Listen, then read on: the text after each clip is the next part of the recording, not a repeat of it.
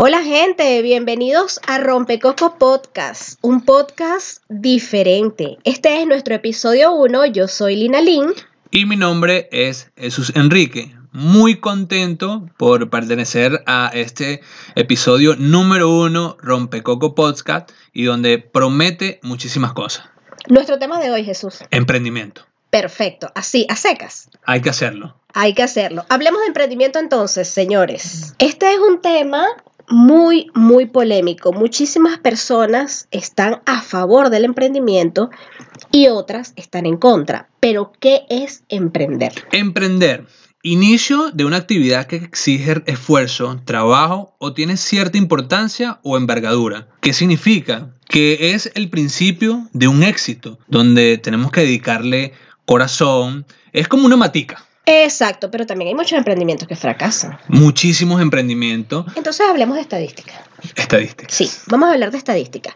Perú es el tercer país a nivel mundial con mayor cantidad de emprendimientos en fase temprana. ¿Y por qué hablamos de Perú? Porque nosotros vivimos en Perú. Exactamente. Somos venezolanos, pero vivimos en Perú. Entonces vamos a hablar de los emprendimientos en Perú y decimos que Perú ocupa el tercer lugar con un 24.6% de emprendimientos desarrollados en fase temprana Ecuador ocupa el primer lugar con un 29.6%, seguido de Guatemala con un 24.8%. Está muy de moda el emprendimiento hoy en día, ¿no? Totalmente, súper de moda.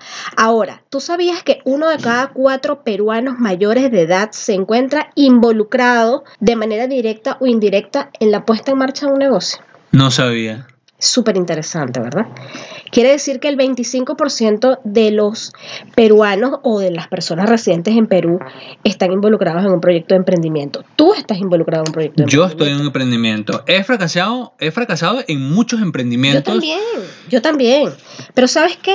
Fracasar creo que le da ese toque eh, mágico al hecho de emprender, porque con cada fracaso uno se llena de experiencia. Y algo muy importante, lo que acabas de decir ahorita. Creo que a veces uno emprende y no están pasando ya tres meses, cuatro meses, y uno no encuentra resultado y ya te cansas de Es emprender. verdad, sí. Eh, creo que la falta de constancia es uno de los principales defectos de, de muchísimos emprendedores y por eso es que caen los emprendimientos. Bueno, estadísticamente hablando, también se dice que el 7.5% de esos emprendimientos que comienzan mueren antes de cumplir 3.5 años.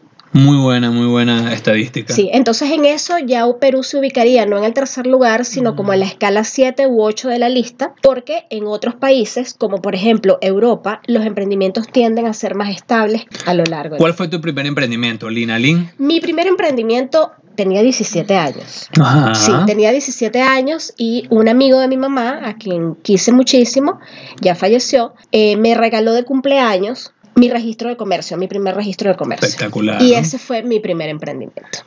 ¿El tuyo? Mi primer emprendimiento fue algo que tiene que ver con el turismo en nuestro país, Venezuela. Fue una idea que salió de, de obsequiar unos mapas turísticos y mediante esos mapas turísticos nosotros le damos muchísima información a la persona que iba a la ciudad de Mérida y mediante ese, ese, ese mapa turístico nosotros conseguíamos patrocinantes y hacíamos una publicidad en ese mapa turístico. Ah, ok, pero siempre ligado al tema de la publicidad. Siempre publicidad. Tenemos eso en común en nuestros emprendimientos. Mi primer emprendimiento fue hacer mi registro para mi agencia de publicidad, que te cuento que posteriormente fue muy, muy exitosa y tuve mi negocio durante 16 años de mi Yo vida. fui, acuérdate que yo fui uno de tus clientes. Y entonces Jesús terminó yendo- siendo uno de mis clientes yendo a mi negocio a que le hiciésemos un trabajo para ese emprendimiento que él tenía. No, que primero comenzó con el mapa turístico Ah, y después ok. lo llevamos al mundo digital. Ah, maravilloso. ¿Ves? Ahí está. Esa, esa no me la sabía, la de los mapas turísticos. Me estoy enterando en este podcast de la historia del primer emprendimiento de es que Jesús. de eso se trata un podcast, Qué ¿no? maravilla, vale, qué maravilla. Bueno, aquí nos vamos a conocer un poco más, a pesar de que ya tenemos muchos años de amistad y hemos compartido montones de cosas. Jesús comenzó siendo mi cliente, ya después eh, una amistad para conmigo y para con mi familia, y luego decidió emigrar al mismo país que yo y lo recibimos aquí con los brazos abiertos cuando llegó. Y aquí estamos más con un emprendimiento nuevo donde hay que adaptarnos al mundo digital y donde creo que hay que prepararnos cada día más. Así es. Entonces, ¿qué emprendimientos maravillosos has visto tú aquí en Perú? Uno de esos emprendimientos que me han impactado a mí es la gastronomía, sobre todo la peruana y la venezolana que entró al mercado y vaya de qué manera. He conocido muchos emprendedores venezolanos de la gastronomía acá en Perú que, mira, han invertido lo que es en la parte de, de eh, marketing digital, están metiéndose en esa onda y aparte lo que es la gastronomía Perú, que en estos últimos tiempos creo que quedan uno de los top uno de la gastronomía mundial. Pero volvamos a hablar de estadísticas. Perú es, eh, fue durante varios años consecutivos el país número uno a nivel de gastronomía en todo el mundo. De hecho, ganó montones de premios por el tema gastronómico. ¿Y quién fue la persona que llevó a Perú a ocupar ese lugar? ¿Quiénes fueron? Adivina, el nombre del chef peruano que hizo que se reconociera la gastronomía peruana como una de las más importantes del mundo. Sácame de duda, por favor. Gastón Acurio. Ah, excelente. He escuchado algunos restaurantes que tienen ellos. Increíble, y son costosísimos y son, bueno, y tienes que hacer reservación para ir a un restaurante de esos, tienes que hacer reservación con un año de anticipación, es una cosa impresionante. Y es un viaje por todo el Perú ir a esos restaurantes, porque cuando te sirven un plato, son platos que tienen ingredientes de todas las regiones del Perú, de la selva, de la sierra, de la costa. Te voy a contar una anécdota, una anécdota acerca de Gastón Acurio porque él es un emprendedor, ¿oíste? Y como estamos hablando de emprendimiento, creo que hablar de Gastón Acurio en Perú es hablar de emprendimiento. Este joven chef, eh, bastante joven en, en, su momento cuando comenzó este movimiento culinario, él se preguntaba a sí mismo por qué los peruanos cuando venían invitados de otros países escondían su comida típica. O sea, no se les servía a los invitados, no se les servía una quinoa, no se les servía una maca, no se les servía ají de gallina, sino que buscaban la manera de servirle vinos o platos internacionales o todo esto, porque el peruano se sentía avergonzado de sus raíces. Vaya, vaya. Entonces, ¿qué pasa? Él decide mostrar eso y arriesgarse. Y muchísima gente lo criticó. Una cosa impresionante la cantidad de personas que lo criticaron. ¿Cómo es posible que tú vas a avergonzarnos a nosotros mostrando o sirviendo en una mesa internacional una quinoa? Mm, claro. Que es una bebida muy parecida como a la linaza. Sí, a mí me gustó, a mí me gustó. mi hijo es súper fan de la quinoa. entonces, Gastón decidió poner sobre la mesa todo ese, ese conjunto de platos típicos o que lo, que consumían de manera tradicional y continua los peruanos y resultó que dio en el clavo. Y comenzó siendo emprendedor, ¿no? Porque... Claro, Gastón Acurio era una persona extremadamente humilde eh, a nivel económico en ese momento y terminó recorriendo el mundo llevando la gastronomía peruana a todo el mundo. Y esa anécdota me la contó quien hoy es uno de mis jefes, el ingeniero Renato Chinchón, que también es un emprendedor. Excelente. Él también es un emprendedor. Tiene un instituto de arte y diseño llamado Posing desde hace ya 15, 16 años, al que orgullosamente pertenezco desde hace año y medio y doy clases, imparto clases de publicidad, marketing y diseño gráfico allí. Y esa anécdota espectacular de Gastón Acurio la conocí de boca de él. Entonces me sentí así impactada, ¿sabes? Un emprendedor contándome la historia de otro emprendedor. Es un emprendedor en el área de gastronomía, porque hay muchos tipos de emprendimiento.